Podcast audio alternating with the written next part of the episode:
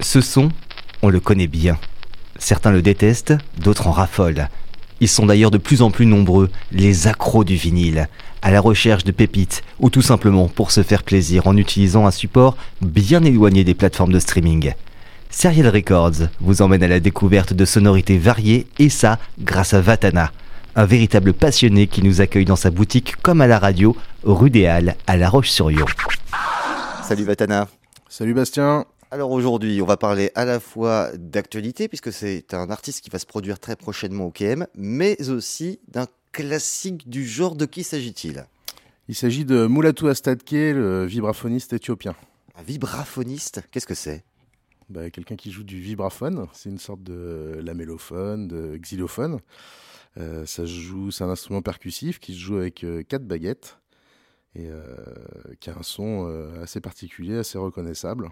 Qu'est-ce qui fait de cet artiste quelqu'un qui, qui, sort des sentiers battus et qui a une, cette particularité? Pourquoi tu nous en parles aujourd'hui?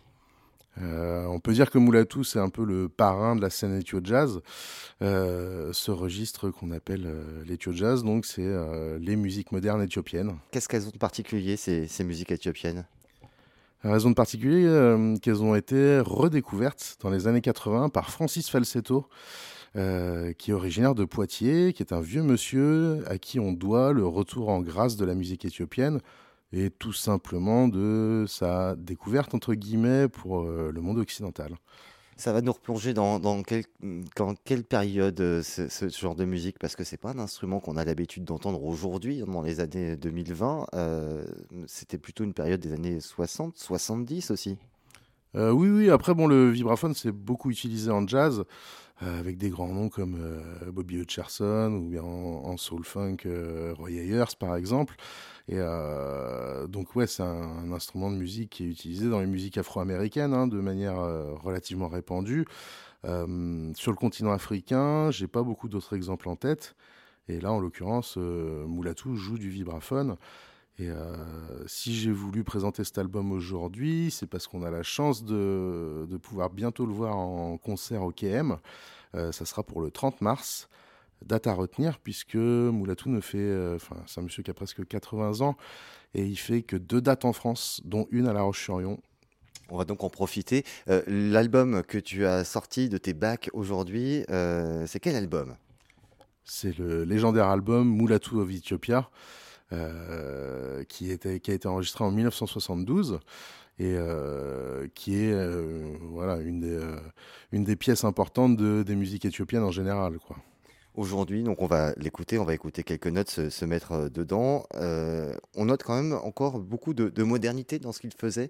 Est-ce que c'est le genre d'album qui serait sorti genre la semaine dernière On se dira, bah non, mais ça colle nickel? Euh, ce qui est particulier, c'est que on a appelé ce genre Ethio Jazz parce que c'est joué selon la gamme pentatonique, donc ils ont une manière de jouer. Euh, voilà, ils jouent cinq notes, euh, la gamme est étendue sur cinq notes, ce qui fait qu'on reconnaît immédiatement les mélodies éthiopiennes. Enfin, elles sont reconnaissables tout de suite. Et ce qui est assez étonnant, c'est que c'est une musique qui a été complètement oubliée en dehors de la sous-région jusqu'à la redécouverte donc par Francis Falsetto et qui a vraiment fait beaucoup pour cette musique puisque dès les années 80, la première fois qu'il a écouté de la musique éthiopienne, il s'est dit il faut absolument que je retrouve tous ces types-là et qu'on ressorte leurs disques. Donc il s'est lancé dans une sorte d'enquête. Euh, voilà, ça a été un des premiers à faire ça. Il a consacré sa vie à ça et euh, bah, notamment c'est grâce à lui euh, que la musique éthiopienne a pu être très répandue par la suite. Alors il a commencé avec la série Éthiopique et euh, avant ça, même, il avait réédité un album de Mahmoud Ahmed en 87 sur un label belge, Cram Disc, qui était plutôt, euh, on va dire, plutôt punk new wave dans l'esprit. Et euh, en 87, ils éditent donc ce disque de Mahmoud Ahmed. Première fois qu'en Occident, on, pouvait avoir accès à la musique éthiopienne, quoi. Le morceau que tu as choisi, c'est lequel? J'ai choisi Mascaram Setabar. Euh, qui pour moi est vraiment un... hyper représentatif du genre. Et euh, si ça s'est appelé Ethio Jazz, c'est justement parce que c'est une musique qui est faite de fusion. Euh, Moulatou Astadke a fait des études de musique en Angleterre, à Londres. Et euh, rentré au pays, il a décidé de fusionner ça avec les rythmes et les mélodies traditionnelles, qui sont vraiment très riches dans toute la sous-région. En Érythrée, en Somalie, etc. Donc, pour créer quelque chose de complètement nouveau. Et ce qui a été dingue, c'est que par la suite, il y a énormément d'artistes et de groupes qui se sont lancés en Éthiopie, qui ont sorti très majoritairement des 45 tours. Il y a relativement peu de 33 dans la discographie éthiopienne.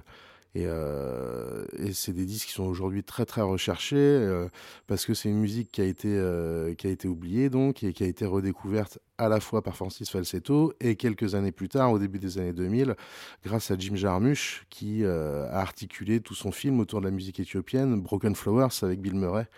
Et je pense qu'on peut vraiment dater l'explosion de l'ethio jazz aux environs de la sortie de ce film, quoi.